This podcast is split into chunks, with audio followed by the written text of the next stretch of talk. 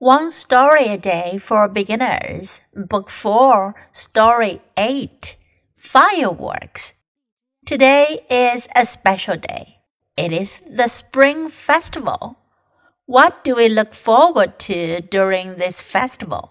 We look forward to watching the fireworks.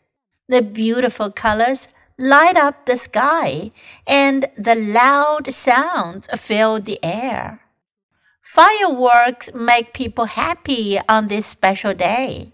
They give us the smell of the Chinese New Year. 今天的故事讲的是 fireworks 烟火烟花。这个故事讲的呢是中国的春节 Spring Festival。Spring Festival 也可以说 Chinese New Year。Chinese New Year。 在春节的时候呢，大人和小朋友们都很喜欢去放烟花、看烟花。虽然呢，现在很多地方不让放，但是如果有大型的放烟花的活动，大家都很喜欢去看。Today is a special day，今天是个特别的日子。It is the Spring Festival，是春节。What do we look forward to during this festival？Look forward to 表示盼望、期望。在这个节日，我们盼望什么呢？We look forward to watching the fireworks。我们盼望看烟花。The beautiful colors light up the sky, and the loud sounds fill the air. 美丽的颜色，beautiful colors，各种各样美丽的颜色，light up the sky，点亮了天空。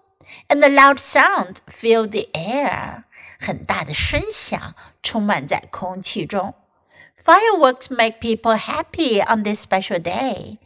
在这个 special day 特别的日子里，烟花 make people happy，让人们快乐，让人们高兴。They give us the smell of the Chinese New Year. Smell 味道，烟花给了我们 中国年的味道。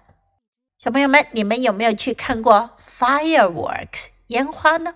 Do you like fireworks? Now listen to the story once again. Fireworks. Today is a special day. It is the Spring Festival. What do we look forward to during this festival?